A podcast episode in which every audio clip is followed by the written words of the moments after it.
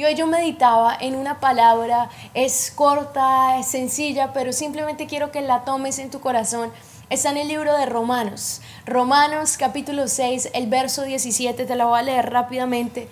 Pablo dice así, Pablo dice, pero gracias a Dios. Él empieza esta frase eh, dando gratitud a Dios. ¿Por qué específicamente? Porque dice, porque aunque erais esclavos del pecado, habéis obedecido de corazón aquella forma de doctrina a la cual fuisteis entregados. Yo empecé a meditar un poquito en este verso y me llama la atención varias cosas. Primero que Pablo tiene un corazón agradecido, pero un corazón agradecido ¿por qué? Porque dice, porque erais, fuisteis, era el pasado estado esclavos del pecado. Pablo podía identificarse totalmente con esto porque él no siendo un esclavo como tal, él no se refiere a esclavos que tal vez uno ve en la antigüedad o esclavos que uno ve de pronto en películas, que uno dice, hoy gracias a Dios, en muchos de los países donde nosotros vivimos no se ve ese tipo de esclavitud, pero Pablo nos está hablando de otro tipo de esclavitud que sí existe y él dice esclavos del pecado. Saben, yo escuchaba la historia de una niña que se llama Prana y Prana, ella fue vendida a los cinco años por su mamá, por su propia mamá, como esclava a uno de los templos hindús más famosos de la India. En ese templo ella era abusada constantemente y era esclava sexualmente. Pero ella escuchó un día de una mujer que la llamaban, aquí la llamaban ama. Ama significa mamá en el lenguaje de ellos. Y ella escuchó de esta mujer que ella libertaba a las niñas que estaban en esclavitud sexual. Ella hizo todo, es, de película, se escapó y finalmente ella no conocía a Ama, pero había escuchado de ella. Cuando por fin llegó hacia donde la, el lugar donde ella estaba, ella corrió, la vio, la abrazó como si lo hubiera conocido toda su vida. Ella, por supuesto, con sus brazos así abiertos, la recibió, la abrazó y le dijo, ama, por fin te encontré, por fin soy libre. Ama era el nombre que le decían a Amy Carmichael, que fue una joven que dedicó su vida para, para libertar a niñas que, están en, que estaban en esclavitud en la India. Ahora, cuando yo meditaba en esto, eso es exactamente lo que Jesús hizo por nosotros. Jesús es el camino que nos lleva a ese Abba, Abba Padre. Abba es la palabra en hebreo que significa padre. Cuando un niño se comunica con su papá, no es tan formalmente uno, yo con mi papá no me comunico con mi papá padre, sino que le digo papá, papi, papito.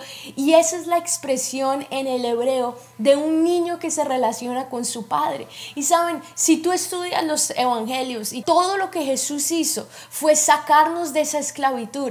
Ahora, a diferencia de esta historia que les conté, Jesús él fue y nos rescató. Nosotros no nos escapamos, nosotros no hicimos mayor cosa, pero Jesús, Él vino, Él nos rescató y Él nos muestra el camino para llegar a nuestro Abba Padre, donde finalmente vamos a ser libres. Y así como Pablo, yo digo, gracias a Dios que éramos tenemos que saber si estamos aún en esa condición o si lo fuimos en el pasado, mantener esa, ese corazón agradecido, ese corazón que decimos gracias Señor por la libertad. Porque yo les digo, la vida como esclavo, la vida como esclavo del pecado, no es el plan que Dios tiene para ti. La vida del esclavo es, es opresiva, la vida del esclavo es llena de temor, es llena de angustia, es llena de ansiedad. La vida de un esclavo es sin propósito la vida de un esclavo es trabajo, trabajo y trabajo y para nada. La vida de un esclavo no tiene perspectiva. Y muchos tal vez estamos viviendo nuestras vidas, pero así nos sentimos bajo presión, nos sentimos bajo ansiedad, nos sentimos bajo angustias, bajo temores. Y sentimos tal vez que trabajamos, trabajamos, trabajamos, pero ¿para qué? Para nada. Hay una mujer que yo admiro mucho. Ella fue la esposa de un gran maestro de la Biblia llamado Derek Prince. Ella se llama Lydia Prince. Y ella era una mujer que aparentemente tenía una vida buena en Dinamarca. Era una profesora, era admirada por sus colegas. Eh, muchas personas iban, viajaban a su ciudad para escuchar, aprender de ella. Pero ella sentía que trabajaba, trabajaba a, a costa de qué?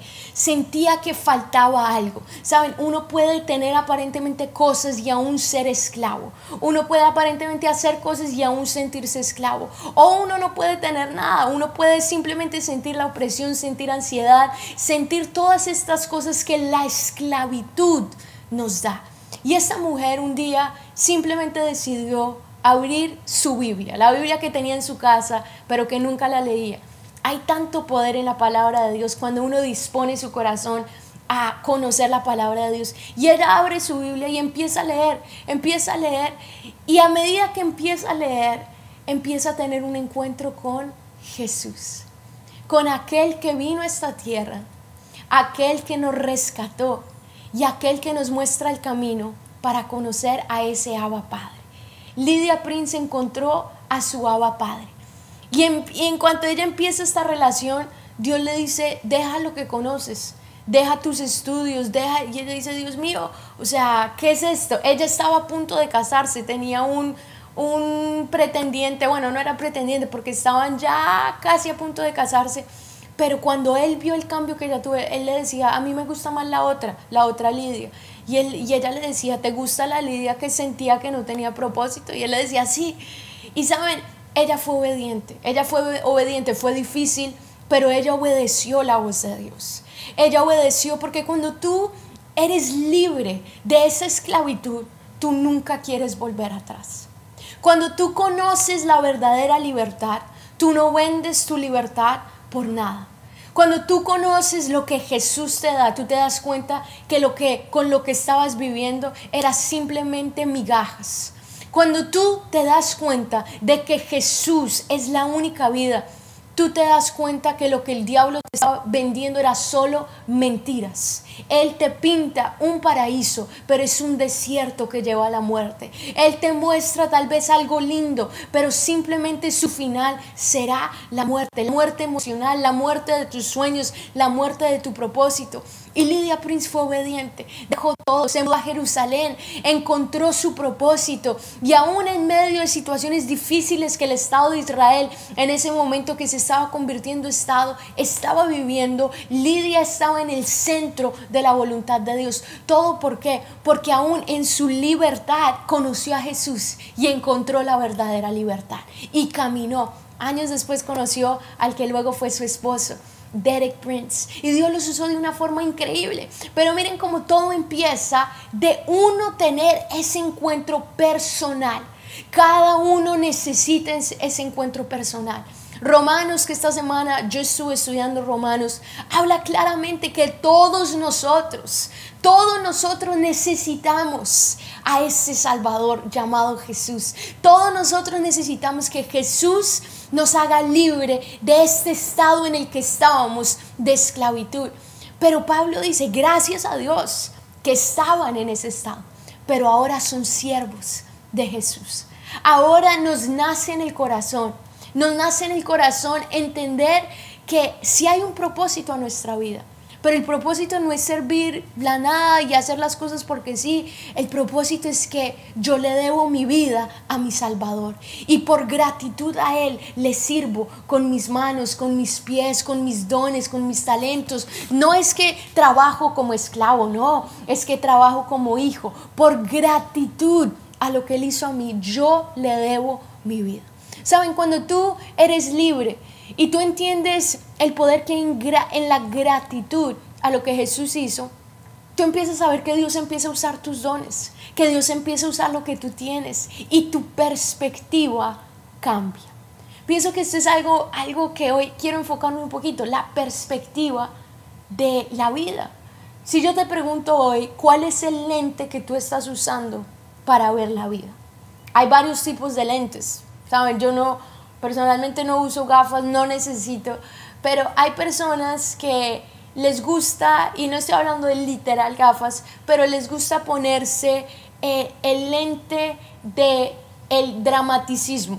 Entonces yo no sé si ustedes conocen a ese tipo de personas que cualquier cosa eh, que, que sucede ellos lo multiplican por 10 y lo ponen peor y lo ponen todo es el drama, no ven el vaso medio vacío, no ven el vaso medio lleno, lo ven medio vacío y todo es el pesimismo, el lente del pesimismo, el lente del negativismo, el lente del temor. Entonces, ¿cuál es la perspectiva que yo tengo de toda esta situación? Si yo te pregunto cuál es la perspectiva que tú tienes de lo que está sucediendo en este momento en el mundo, ¿cuál sería? Yo estaba leyendo la vida de un hombre que se llama John Bunyan. Él escribió uno de los libros más famosos que se llama El progreso del, peregrino. Y es interesante porque este hombre, desde que conoció a Jesús, su perspectiva cambió. Él empezó a predicar solamente el Evangelio de Jesús. Él empezó a dedicar su vida a esto. Él tenía a su hija, que su hija tenía una incapacidad porque era ciega pero él entendió la recompensa de servir a Jesús. En una de estas salidas lo arrestaron y le dijeron, vea, usted no puede predicar si no tiene permiso, ¿dónde está su permiso? Él no tenía el permiso y lo arrestaron por 12 años, 12 años. Él decía, la actitud de, él en la cárcel había podido ser, bueno, eh, Señor, todo lo que yo te serví, todo lo que yo hice, tú por qué hiciste eso, tú por qué pero él no tuvo esa perspectiva. Porque cuando tú has sido libre de la esclavitud, tú, aún estando en la cárcel, eres libre. Aún estando preso aparentemente, eres libre. Y él empezó a dedicar sus días a escribir, a motivar a los cristianos. Y fue en ese momento donde él escribió El progreso del peregrino. Un libro que ha bendecido a miles, a millones de personas. El propio Carlos Spurgeon, que es conocido como el, el príncipe de los predicadores, se leyó este libro 100 veces, más de 100 veces. Entonces yo te motivo que tú puedas leerte ese libro si nunca te lo has leído.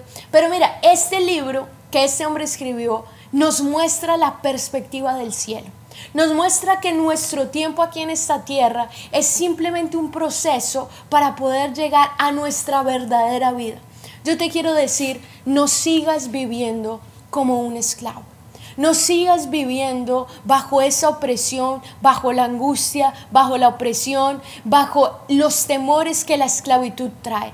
Entrega hoy, cree, pon tu fe en Jesús, porque no hay nada que nosotros podamos hacer, no hay nada que tú puedas hacer para ser libre. Jesús pagó el precio, tú simplemente tienes que creer en Él y Él va a remover la opresión, Él ya pagó la deuda, Él ya destruyó la esclavitud, tú no tienes que seguir viviendo como esclavo. Y esa es la buena nueva que yo tengo para ti. Tú no tienes que seguir sintiéndote angustiado. Tú no tienes que seguir sintiéndote lleno de temores. ¿Por qué? Porque Jesús pagó la deuda. Jesús fue el precio y Jesús destruyó la esclavitud. Cuando yo entiendo esto, tu perspectiva va a cambiar. Y pueda que estés pasando por un momento difícil, un momento que, Dios mío, antes de conocer a Jesús, tu perspectiva tal vez era totalmente diferente. Pero cuando tú eres libre, cuando la esclavitud en verdad eres libre y sales de esa esclavitud, tu perspectiva cambia. Ahora tú ves que Dios tiene un propósito con todo. Todo obra para bien a los que aman a Dios. ¿Sabes cuándo hay amor? Cuando Dios paga ese precio, cuando Dios perdona nuestros pecados y yo lo entiendo, hay amor. En una ocasión, una mujer era conocida como una gran pecadora, sabía que Jesús estaba en una casa y llegó. ¿Y qué hizo? Tomó lo más valioso que ella tenía, un perfume de alabastro, y rompe el frasco. Y ella simplemente empieza a llorar a los pies de Jesús, empieza a llorar, a, llorar, a llorar. Y Jesús al ver esto se conmueve. Uno de los que estaba en esa mesa empieza a ponerse bravo y dice, ay, qué desperdicio, todo eso se le hubiera podido dar a los pobres. Y Jesús ahí le cuenta una historia y le habla de dos hombres. Uno que tenía que debía, debía una gran cantidad de dinero y otro que debía solo un, poquito.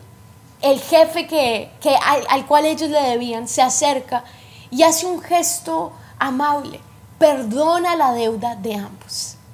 Ahora Jesús ahí se acerca y les hace una pregunta, les dice, ¿a cuál de los dos, cuál de los dos ama más? Y ahí ellos se quedan pensando y dicen, bueno, al que más se le perdonó. Imagínese que usted debe, no sé, 10 millones de dólares a mil dólares. Y vienen y dicen, mira, no tiene que pagar, ya la deuda es perdonada, los 10 millones de dólares. Y al, de, al que debe mil dólares también, ya la deuda es perdonada, los mil dólares. ¿Cuál ama más? Pues obviamente al que se le perdonó más. ¿Saben qué sucede cuando tú eres libre de la esclavitud? Que tú no lo mereces.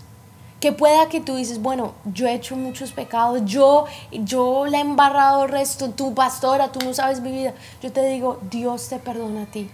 Y Dios te hace libre de esa esclavitud. ¿Y qué es lo que tú debes hacer? Al que mucho se le perdona, mucho ama. Ama a Jesús. Ama a ese Abba Padre. Corre a sus brazos. Y raíz de esa gratitud, yo vivo para Él. Raíz de esa gratitud, yo le quiero servir. Raíz de esa gratitud, ya todas las cosas cambian. Todas mis perspectivas, mi perspectiva de la vida cambia. Hoy yo te invito a que, si tú sabes que has vivido como esclavo, que aún estás viviendo en esa esclavitud y tú hoy quieres ser libre, yo te digo, Jesús ya destruyó la esclavitud. Tú simplemente tienes que poner tu fe en el creer. Te invito a que cierres tus ojos ahí donde estás. Pon tu mano en tu corazón y simplemente dile, Jesús, hoy yo creo que tú destruiste la esclavitud.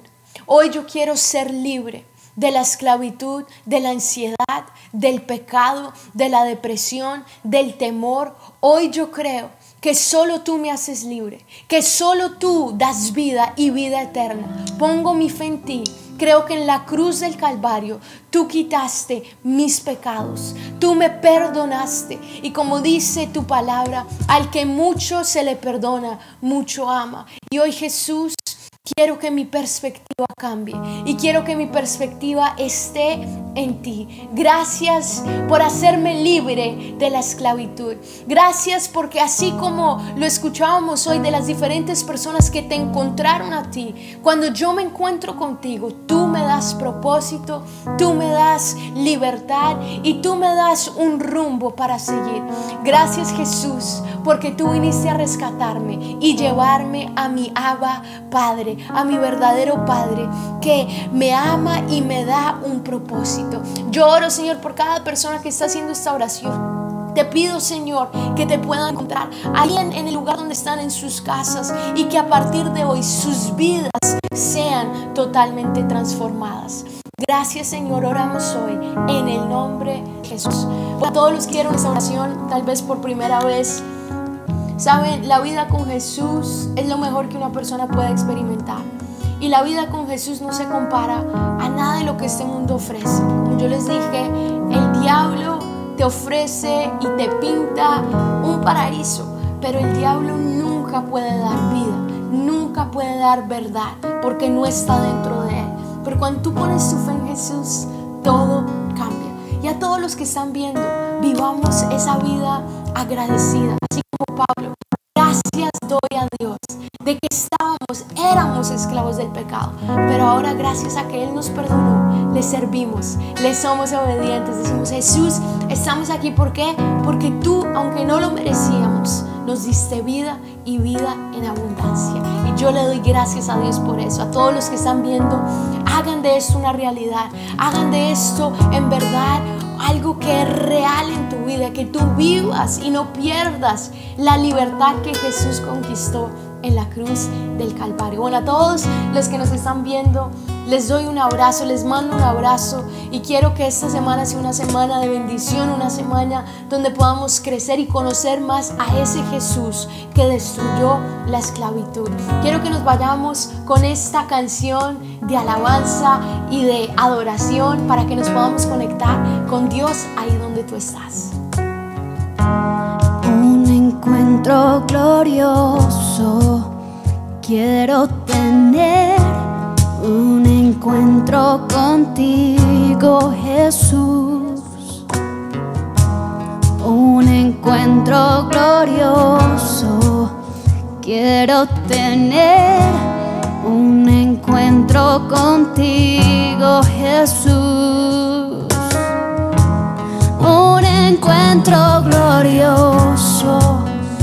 quiero tener un encuentro. Decláralo con todo tu corazón. Un encuentro, un encuentro glorioso.